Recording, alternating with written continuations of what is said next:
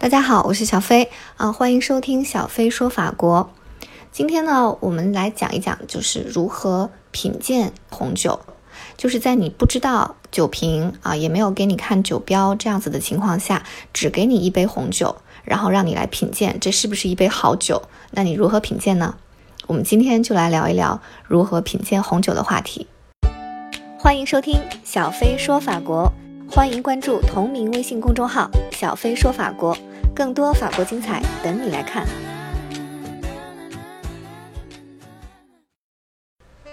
一说到红酒呢，大家可能都会想到法国。呃，法国呢，它并不是红酒的发源地啊。据考证，这个最早的葡萄酒发源地呢是欧亚交界的亚美尼亚，距今呢已经有六千年的历史。在亚美尼亚呢，也发现了最早的大规模葡萄酒的酿造区，呃，是在公元前六百年左右。那么之后呢，葡萄酒的酿造技术就随着战争还有贸易啊，在欧洲扩散，主要是沿地中海区域。法国最早接触葡萄酒的酿造方法呢，是源自于古希腊人。古希腊人呢，是从马赛港啊，马赛进入到今天的普罗旺斯境内，同时呢，也带去了这个葡萄酒的酿造技术。但是呢，虽然说法国不是这个葡萄酒的发源地啊，但是是法国人让葡萄酒，特别是红葡萄酒啊，在各类酒类饮品中声名鹊起。法国人的厉害之处呢，就是在于制定行业标准，把人类最原始的欲望进行量化，然后狂加附加值。结果就是呢，让你觉得穿衣服它不只是穿衣服，而穿的是时尚；吃饭呢，不再只是吃饭，而吃的是文化。喝酒呢，也不再只是喝酒，而喝的是艺术。那红酒的品鉴啊，是法国人制定的规则，然后大家觉得都很有道理，所以就越来越深入人心。那今天我们就来讲一讲，在喝一杯红酒时，如何能快速的判断它是不是一款好酒呢？我们知道有太多的这个红酒品鉴方法啊，都很难让人很清晰、很快速的掌握。那么今天呢，小飞就介绍一种独创的小飞品酒法啊，来让大家能够在短时间内轻松的掌握品酒知识。那首先呢，我们要知道品鉴一款红酒，那么红酒最重要的一个品评的特色是什么呢？这个特色就是均衡啊，或者叫做酒体的均衡。那一个酒体均衡的酒。我们可以说这是一款好酒。什么是酒体呢？酒体它不是只是这个液体的某一方面啊，而是指整个红酒所呈现出来的一种综合的特质。呃，那么这种酒体的均衡主要体现在几个方面呢？是主要体现在五个维度。所以我的这个办法啊，这个品鉴方法也叫五维品鉴法。那第一个维度呢，就是香气。呃，有一个笑话啊，就是说如何看出一个欧洲人他是法国人还是其他国家的人，就是看他是不是法国人。那这个就看他喝酒的时候啊，他是先做的是什么？如果他先不急着喝，而是把鼻子贴近酒杯口，深深的吸一口气来感受红酒的香气，那这就是一位法国人确定无疑了。香气呢，是葡萄种类和酿造方法带来的特殊气味。这个时候呢，也是体现酒杯的重要性了啊！就是为什么我们说喝酒喝红酒要用红酒杯？红酒杯呢，一般都是这个大肚杯，然后它是收口的或者是平口的一种酒杯，就是为了品鉴它的香气。我们在里面倒四分之一或者倒三分之一的红酒，这样呢，让酒的香气挥发在杯里面的很大的一个空间里，就可以在饮用前来感受它的迷人的香气。呃，那在法国，你如果考品酒师资格啊，都会用到一个工具，这个工具叫酒鼻子。酒鼻子啊，这是一个包含了几十种到上百种这个红酒香气的工具。那么参加考试的人呢，他需要能够区分这些不同的香气，并且了解和说出对应的香气的名字。那一般的香气呢，是分为几大类，包括果香、花香啊，自然植物的香，或者说矿物香。那果香里面还有分为这个鲜果香和干果香，然后鲜果香里面呢还会分这个红果香和黑果香，以此类推啊，都有很多的细化。所以说你可以描述啊这一杯酒有，比如说它有红果的香气啊，或者说它有紫罗兰的香气，或者你可以描述的更浪漫一些啊，说它有这个雨后的森林里青苔的香气啊，或者说雪后松树的香气。而且从这个香气中呢，我们大致是可以判断出这个酿酒的葡萄品种的，因为不同的葡萄品种呢，可以产生的香气是不同的。好，那这个就是我们的呃五维品酒法里面的第一个维度香气。那第二个维度呢，就是色度。呃，一般不喝红酒的人呢，会觉得这个色度是一个不好的标准，是吧？说这个酒色，那是不是就说明它不好呢？其实呢，事实上啊，一般来讲恰恰相反，因为色度呢，它是来自于葡萄酒中的单宁啊，而单宁呢是存在于葡萄皮和葡萄籽之间的，还有一些呢是存在于葡萄茎。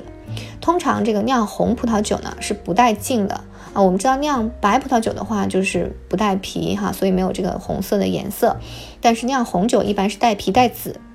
所以还有丰富的单宁，啊，但是通常是不带茎的。但是有一种葡萄品种除外啊，它是带茎来酿的，它就是勃艮第的黑皮诺。那么丰富饱满的色度呢，可以体现出说这个酒体富含单宁啊，这个也是法国名庄啊青睐的一个品种，就是赤霞珠它的特点。赤霞珠呢，这个葡萄品种呢，它是个子很小啊，个头很小，但是皮非常厚，它的单宁感很强。所以呢，可以用作这个做收藏型的酒，因为它经过多年的陈酿，不仅可以来增加它的风味，而且呢，能够柔化它的单宁，使它的这个色度呢可以恰当啊，不不至于那么涩。所以，如果你不喜欢色度高的酒呢，你可以选择一些极饮型的酒啊，或者是一些陈年的赤霞珠，这个都可以达到一个色度的平衡。第三个维度呢是酸度啊，对，红酒也是有酸度的啊。酸度呢，如果它你你觉得品尝一杯红酒它的酸度你觉得过大，那说明它这个酒的发酵过度了啊。如果说酸度过小，那说明这个酒怎么样发酵不够。所以说酸度呢是来自于这个酒体中的各类的酸性物质，包括这个酒石酸呐、苹果酸啊、柠檬酸等等。恰到好处的发酵呢，会使这些酸性物质恰当的转化，丰富酒的口感。但是太过或者不足就都不好。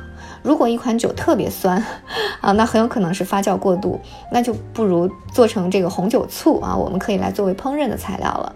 而且大家可以发现，有的时候如果一瓶酒打开了，但是你没喝完，然后放了三四天，如果没有好好的保存的话，你再打开再喝的时候，你就会觉得哇，怎么这么酸？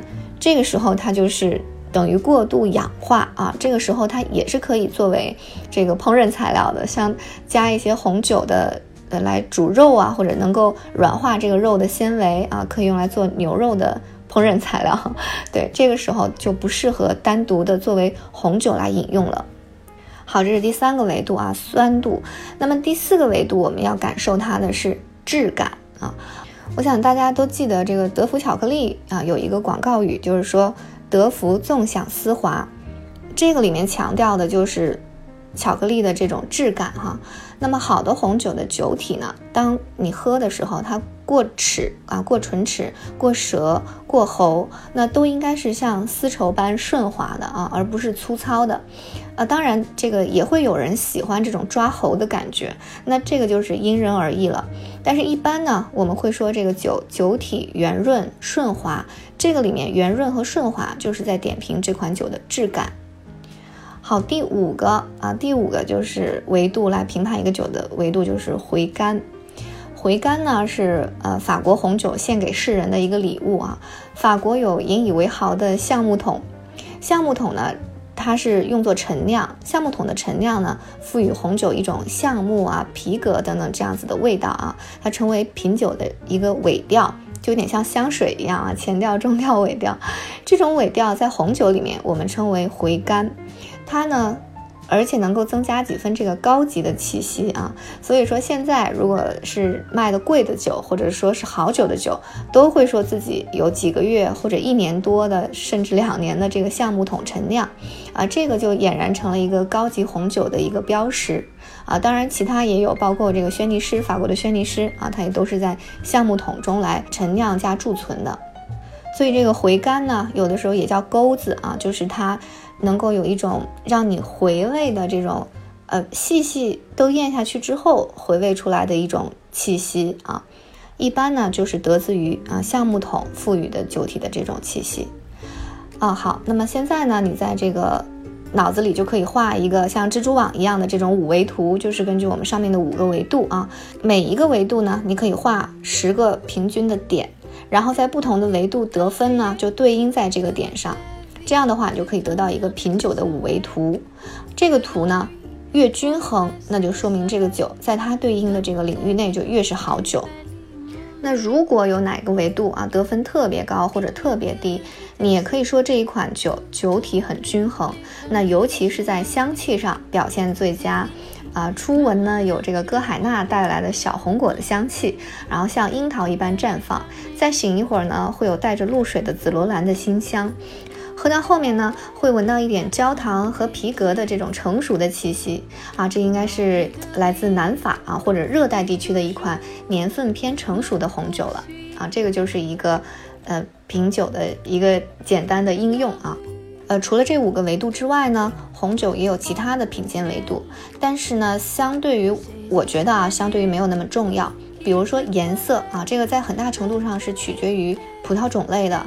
啊，比如说还是以歌海娜为例，它的颜色就是相当的浅。那么黑皮诺呢，就相对于深。首先从葡萄品种可以决定这个葡萄的呃葡萄酒的颜色，还有的一个呢就是年份，酒体越年轻啊，它这个酒的颜色就越偏紫。那越陈年呢，就会慢慢往石榴红啊、砖红啊、土红这种色调过渡。所以说。如果说这个酒，比如说它是梅洛的啊，但是它颜色偏紫，但是你不一定能够确定这就是一个年份浅的酒，所以说这个颜色呢是很难作为一个判断的明确的标准的。还有呢，就是很多人以前经常说的挂杯的问题啊，这个挂杯是并不在呃专业的品酒的里面出现的啊。因为我们都知道，这个糖浆的挂杯肯定是比水好，是吧？但是在红酒中，基本上大家的挂杯水准都差不多。这个酒里面的糖分其实都是转化成酒精了，所以说在这个挂杯与否啊，多寡它并不能呃作为一个评判这个酒是不是好酒的一个标准。那么好了，今天的这个小飞五维红酒品鉴法你学会了吗？在我们的淘宝店铺“小飞说法国”里面有精选自来自全球各地区的代表性的好酒，同时呢有不同价位的酒来满足大家不同场景下面的选择。